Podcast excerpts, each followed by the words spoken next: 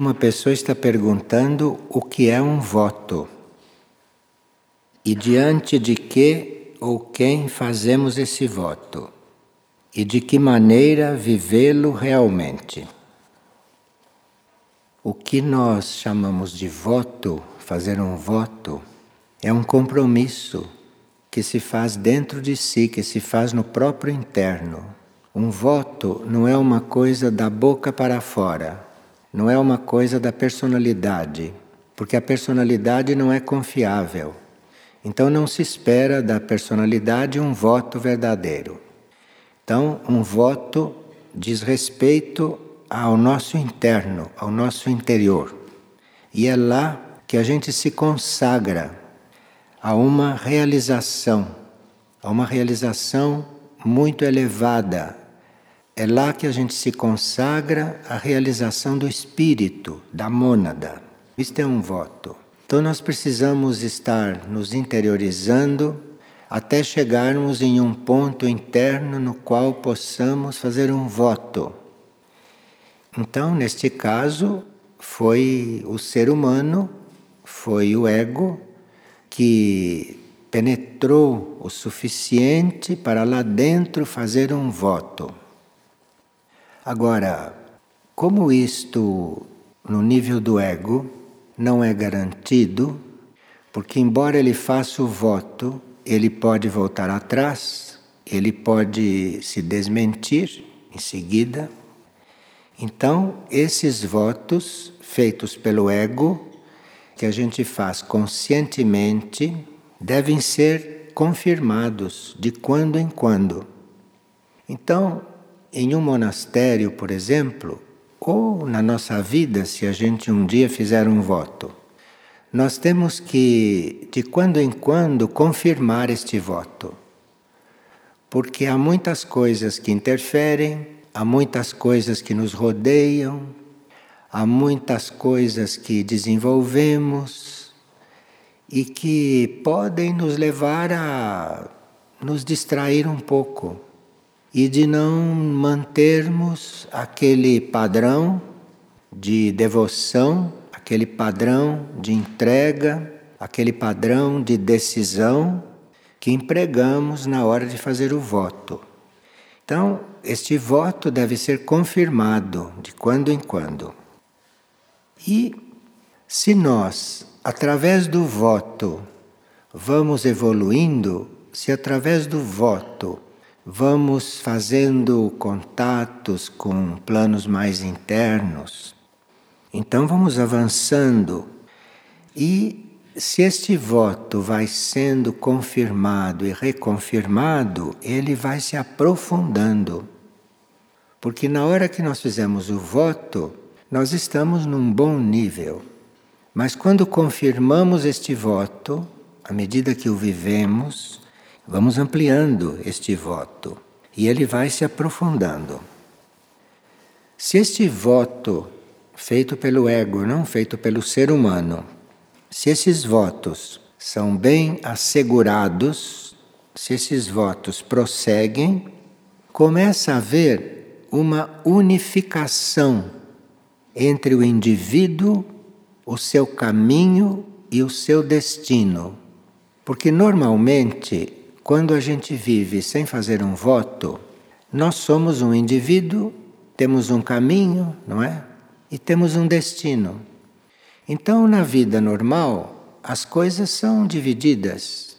Tem o indivíduo, tem o caminho dele, tem o destino dele. Mas com o voto, isto começa a se unir começa a se unir. Então o indivíduo não está mais desligado do caminho. O indivíduo não está mais seguindo um caminho para chegar a um destino.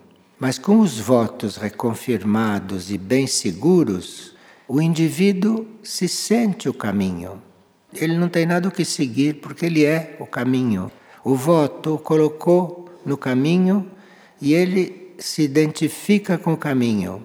E o destino é aquele. É ele o caminho. Compreende? Não tem todo este jogo que nós temos na vida humana sem voto algum. Então ali é tudo uma coisa só. E é assim que uma pessoa diz: nada te turbe, nada te espante. Claro, porque a pessoa, o caminho, o destino está tudo unificado. Então, isto é um voto, um voto que já chegou a uma certa profundidade. O voto sempre vai fortalecendo um núcleo com a sua fonte. Então, o voto vai fortalecendo o ego humano com a alma. Porque para o ego humano, a alma é a fonte, não de luz, de energia, de tudo isto. Então, o voto vai favorecendo esta ligação, vai favorecendo esta união. No nível humano, no nível de ego, nós fazemos o voto e isto vai fortalecer a nossa ligação com a alma. Agora, se esses votos vão se aprofundando, se os votos vão sendo reconfirmados e nós vamos nos tornando mais unidos com o caminho, com o destino, aí começa uma outra ligação, não mais entre a pessoa humana e a alma, mas começa uma ligação entre a alma e o corpo de luz. Aqui já é um voto mais profundo. Então, os votos continuam, os votos se refazem, os votos se aprofundam e a alma vai se identificando com o corpo de luz, que é esta união entre o corpo da alma e o nosso corpo em nível de espírito, não corpo de luz, a projeção deste nível de espírito. E os votos continuam se aprofundando. Aí nós já temos condições de fazer votos cada vez mais conscientes, porque estamos conscientes em outros planos, estamos vendo o que é o voto cada vez melhor. Então aqui começa um outro voto, que é aquele entre o corpo de luz o nosso corpo iluminado, que vem depois desses corpos humanos, não é? E a mônada, e o espírito. Então, há um nível de voto em que a mônada se liga com este corpo de luz. E depois chega o momento deles chegarem a uma tal profundidade de fidelidade, de devoção, de firmeza, de decisão, de unidade, que aí então um voto pode levar à ligação da mônada com o regente. E aqui já estamos em um nível bem mais elevado. Os votos têm que ser continuamente renovados, principalmente em nível humano. Esse voto que a personalidade faz diante da alma isto tem que ser renovado, possivelmente diariamente ou várias vezes por dia. Isto é um trabalho que quem é consciente desta necessidade de unidade assume. Porque isto equivale a uma confirmação de que nós seguimos a lei.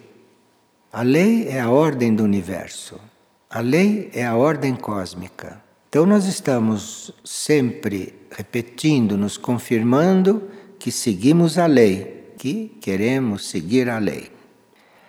No nosso nível, nós temos que fazer esses votos e sempre pedir inspiração da alma, para não correr o risco de estarmos ficando vaidosos, de estarmos ficando, nos achando muito diferente dos outros, de estarmos ficando muito orgulhosos. Isto é muito natural, isto é muito normal, isto é inevitável. Estão ouvindo bem? Orgulho, vaidade, isto é inevitável, inevitável. Então não há quem esteja liberado de estar pedindo esta participação da alma, esta presença da alma, estar sempre vigilante se estamos pedindo esta ajuda da alma. Temos que nos vigiar, se não esquecemos disso. Porque se esquecemos disso, a personalidade vai fazendo isto inchar, vai ficando inchado, inchado, inchado. E depois tem que furar. E aí é doloroso. Os votos devem ser reconfirmados, né, evidentemente, porque a matéria dos corpos oferece muita resistência. E esta matéria dos corpos nos acompanha até o fim. Né? Ela vai sendo trabalhada, ela vai sendo purificada, transformada, transmutada, regenerada. Mas é sempre matéria. É sempre um nível de coisa que precisa ser continuamente acompanhado, né? continuamente trabalhado. E tudo isto corre um risco de nós chegarmos a um certo nível de voto e a um certo nível de união e ali nos estancarmos, paramos. Fica parado, fica estagnado. Isto também é muito natural. E por isso é que precisamos estar sempre vigiando a nós mesmos, né? Precisamos estar sempre cuidando para que isto não aconteça. Porque uma estagnação na evolução superior não existe. E nesta evolução natural existe, nesta evolução natural existe estagnação, existe retrocesso, existe desvios, existe uma porção de coisas que se nós não vamos aprofundando os nossos votos e não vamos estarmos muito atentos para tudo isto, isto começa a se dar sem que a gente perceba. Numa vida monástica, por exemplo, estamos neste caminho, não? E a uma certa altura, à medida que vamos renovando estes votos, vamos nos tornando este caminho, vamos nos tornando o próprio voto, e aí nada mais nos perturba, nada mais nos espanta, nada nos falta. Então, este é o caminho monástico. O caminho monástico é esse. E tudo aquilo que nós aprendemos, tudo aquilo que nós desenvolvemos, nunca deve parar, nunca deve terminar, nunca deve se estancar. É sempre um movimento contínuo. Claro que para o alto, para a frente, para dentro, e assim vamos aprofundando a nossa vida. Diante do que e de quem fazemos este voto? Depende do nosso nível. Nós podemos fazer este voto diante da alma Podemos fazer este voto diante da mônada, diante do regente. Isto depende da profundidade que o nosso voto já assumiu. E de que maneira cumprir esse voto com todo o nosso ser. Bem, no início, todo o nosso ser é o físico, o astral e o mental, não é? Todo o nosso ser consciente. Depois, quando isso está unido com a alma, todo o nosso ser é esta, estes corpos bem unidos e o corpo causal, o corpo da alma. Isto é todo o nosso ser. Depois, quando fazemos os votos no corpo de luz, todo o nosso ser inclui o corpo de luz. E de inclusão em inclusão, vamos chegando ao nível de regente. E aí, havendo os votos naquele nível, nós vamos tomando conhecimento das nossas irmãs, porque somos sete mônadas. Cada um de nós são sete mônadas. Então vamos tomando conhecimento das nossas irmãs. E aí vamos ampliando a nossa vida, a nossa vivência consciente. Porque uma nossas irmãs pode estar em Júpiter, outra nossas irmãs pode estar em Aurora, outra nossas irmãs pode estar aqui na superfície e assim por diante. Aí vamos vivendo em muitos lugares, em muitos planos, em muitos níveis. Cada parte nossa em um lugar. E nesses lugares há também votos, não? Nesses lugares, dependendo do nível evolutivo em que estão, vão fazendo os votos. E tudo isto vai se unindo no plano cósmico. E aqui a pessoa pergunta: qual seria a hierarquia disponível para nos ajudar a amadurecermos espiritualmente, para que possamos invocá-la? Bem, no livro Mistritlan, se mostra de forma bem clara, bem simples, bem acessível e bem contundente o que é a hierarquia. Então, lá em Mistitlã estão algumas hierarquias, estão algumas estruturas hierárquicas e lá há até hierarquias nominadas. Essas hierarquias, a uma certa altura, se dão um nome para nós distinguirmos em que tarefa ela está. Então, se você diz Pio de Pietreutina, você está falando de uma hierarquia que estava encarnada, que tinha uma vida de encarnado e como este ser encarnado se comunicava e se unia com os níveis superiores. Então aqui tem Pio de Pietreutina. E aqueles que estão fazendo este processo buscam a devoção com esta hierarquia, buscam a união com esta hierarquia. Quando esta hierarquia está conduzindo o nosso processo de unificação com os centros planetários, quando esta hierarquia está nos abrindo as portas de aurora, por exemplo, quando esta hierarquia está nos iniciando nos processos de cura, então, para isso se usa o nome Muriel. Muriel quer dizer a hierarquia nesse trabalho, nesse serviço, no nível em que nós necessitamos contatá-la e no nível em que nós podemos fazer um trabalho em colaboração com ela. E assim por diante. À medida que a hierarquia vai abrindo as portas para o trabalho em comum conosco ou com a humanidade, isto dependendo do serviço, dependendo do trabalho, dependendo do nível, ela pode tomar um nome diferente para que a gente saiba aonde se colocar em um certo determinado momento. Agora, há outras hierarquias que também se nominaram para nós, como Nicolás, como Andrés, como Maia e assim por diante.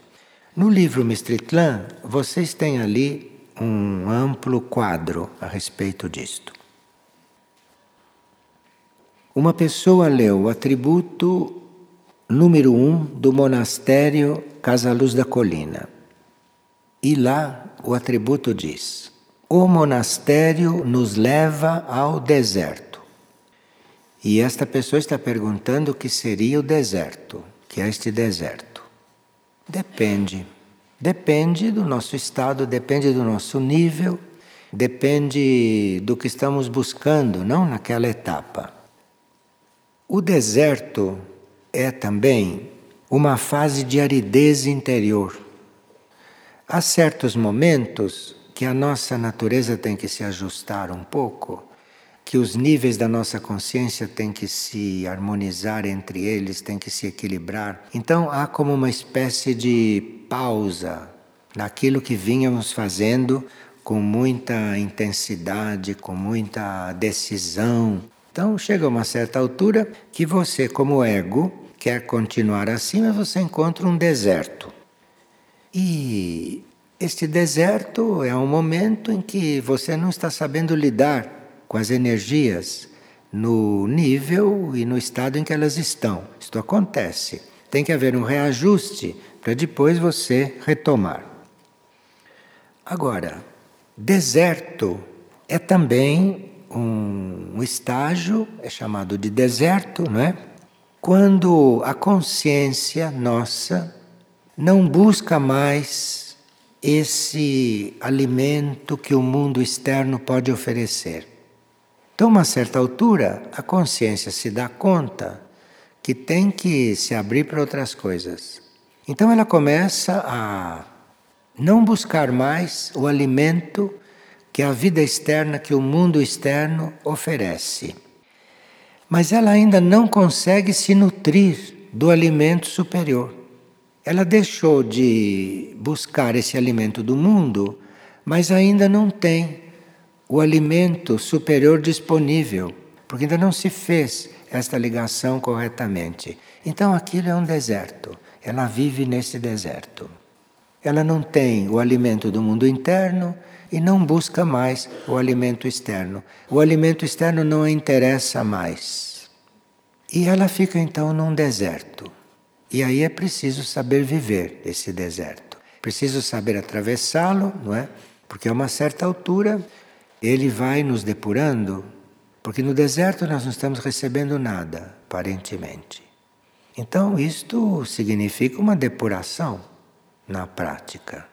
Se você atravessa esse deserto realmente, se você atravessa esse deserto corretamente, você vai sendo depurado. E há casos em que nós vamos fazendo votos externamente, vamos fazendo votos com o nosso ego, e quando começam os votos interiores, nós não temos o, a prática de estarmos coligados com isso. Então aí atravessamos um deserto. Veja que são desertos diferentes esses. O deserto não é igual para todos e o deserto não é igual para nós também, à medida que os vamos conhecendo. Agora, deserto é também o ambiente onde os seres de grande evolução vão viver. Principalmente quando estão encarnados sobre a Terra, a um certo momento necessitam de estar no deserto. Necessitam de estar no deserto, necessitam de estarem retirados para poderem manter um contato estável com o universo, sem interrupções. Então vão para o deserto. Este deserto é um estado, não é? Claro.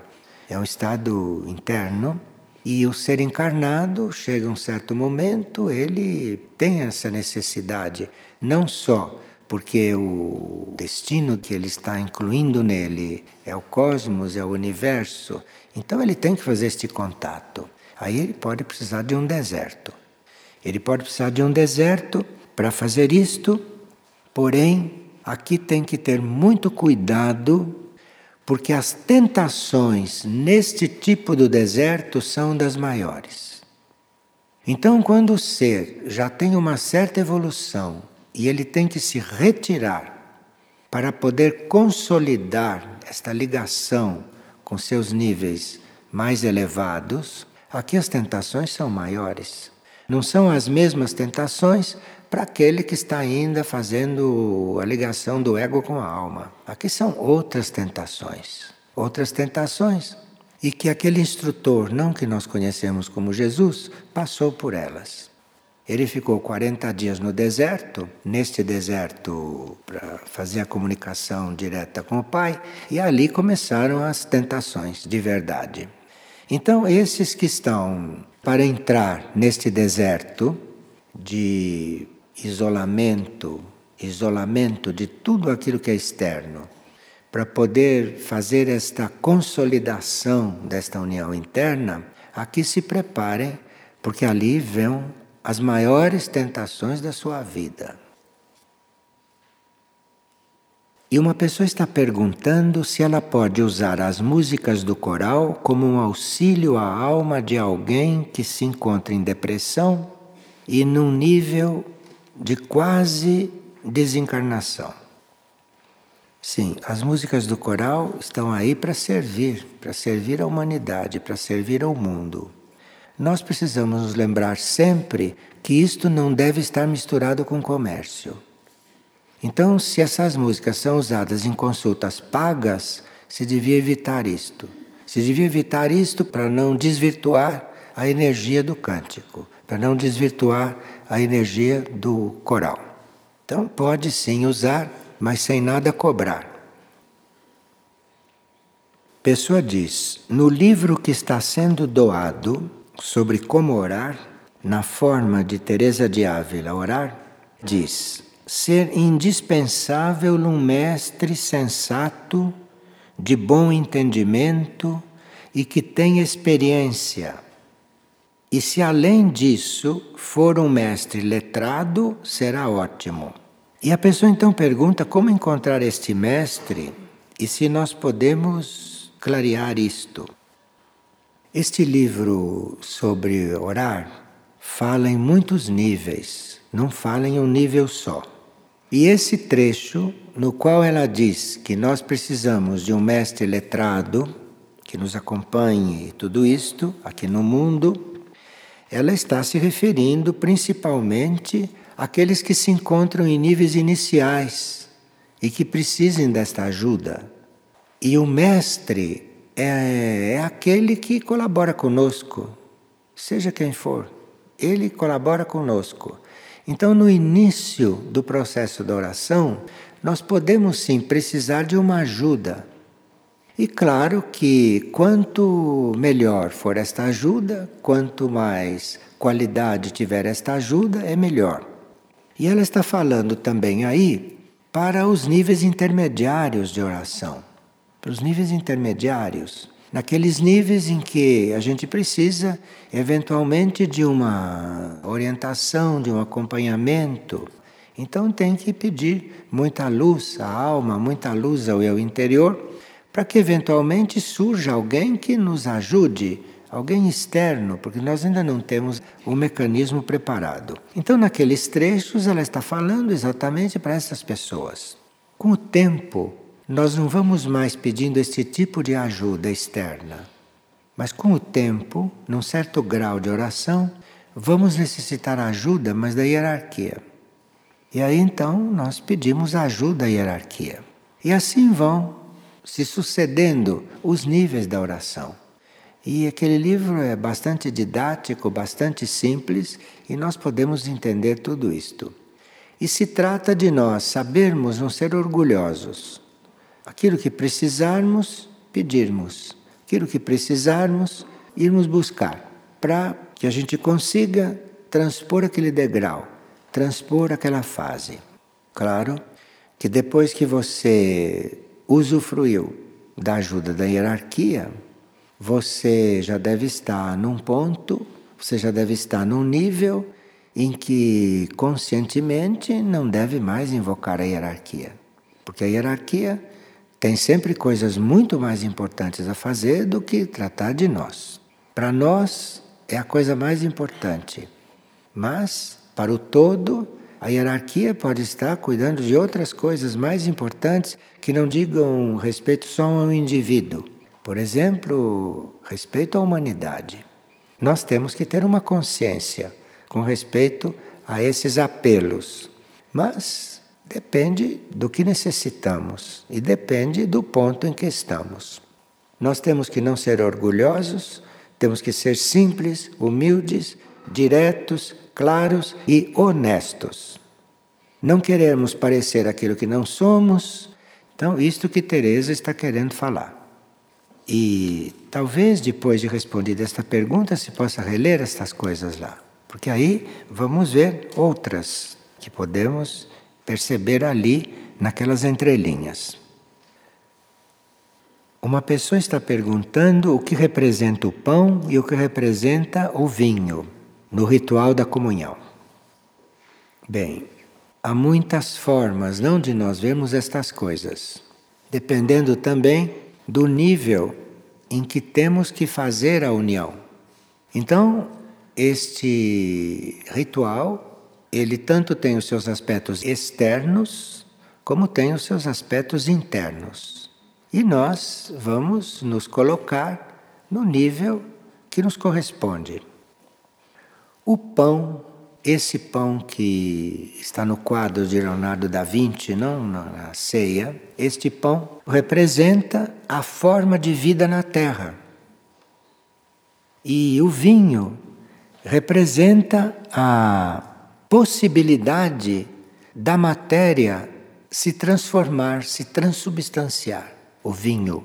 O vinho tem uma condição de fermentação, o vinho tem uma condição que está representando a matéria que se transubstancia, a matéria que se transforma.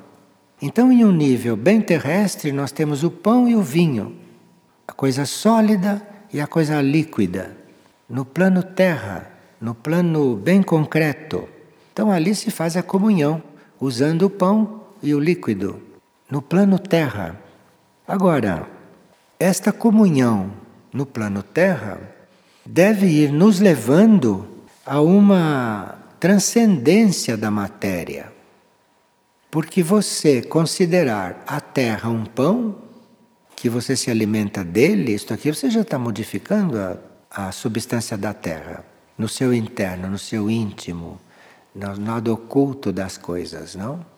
E assim você vai transcendendo este lado material. E pela comunhão material, você encontra este caminho da transcendência, dependendo de como você a faz, não é? Então aí você vai transcendendo este caminho terrestre e vai entrando num outro nível de unificação. Bem, esta comunhão com o nível terrestre, esta comunhão está submetida a horários, né? está submetido a movimentos, a rituais, a ordem, a disciplina, a higiene, enfim, tudo isto que nós conhecemos aqui na Terra. Quando isto vai sendo transcendido, isto pode ser feito a qualquer momento, em qualquer lugar, em qualquer circunstância, em qualquer condição, porque não depende desses elementos terrestres. Não está mais no tempo calendário, que é este tempo onde a gente vai aprendendo as coisas. Já esse outro nível de unificação já não está dependendo mais desses fatores. Então se torna uma comunhão mais livre, se torna uma comunhão mais eh, essencial, se torna uma comunhão em um outro nível. E assim, passando por esses treinamentos, no nível terra, no nível subjetivo, no nível astral, no nível mental, no nível da alma. Então vamos aprendendo a fazer esta cerimônia em vários níveis. E aí a unificação não é só uma unificação conosco, não é uma unificação só com um grupo, não é uma unificação mais com um instrutor, não é uma comunicação mais com algo específico, mas isso vai se tornando mais geral. E assim chega-se numa comunhão com o espírito planetário, chega-se uma comunhão com o universo, chega-se uma comunhão com o cosmos, se a gente vai seguindo com esse processo de unificação.